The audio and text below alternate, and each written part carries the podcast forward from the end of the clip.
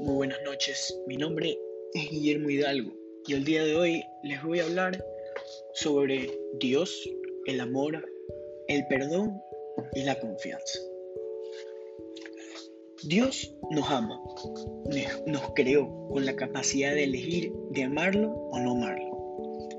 Él deja que decidamos eso con nuestras acciones, con nuestra fe, confianza y amor. Dios nos ama con todo su ser hasta el punto de, perdonamos, de perdonarnos por nuestros errores, por, por más graves que sean, si tenemos un sentimiento de remordimiento verdadero.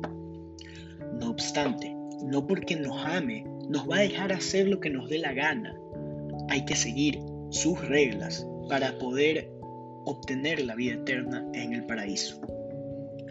Sus reglas son de cómo vivir con amor Dios no nos pone unas reglas imposibles, feas o como que si nos estuviera haciendo un mal. No, nos pone reglas para poder ser las mejores versiones de nosotros mismos, hasta poder incluso llegar a ser santos.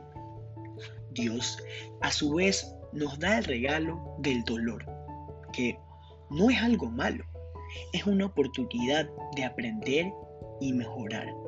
En el caso de que sea un dolor no causado por un error humano. Ese dolor, y al igual que todos los dolores, debemos dedicárselos a Dios, nuestra fortaleza, ponerla en Él, ya que Él nos ayudará.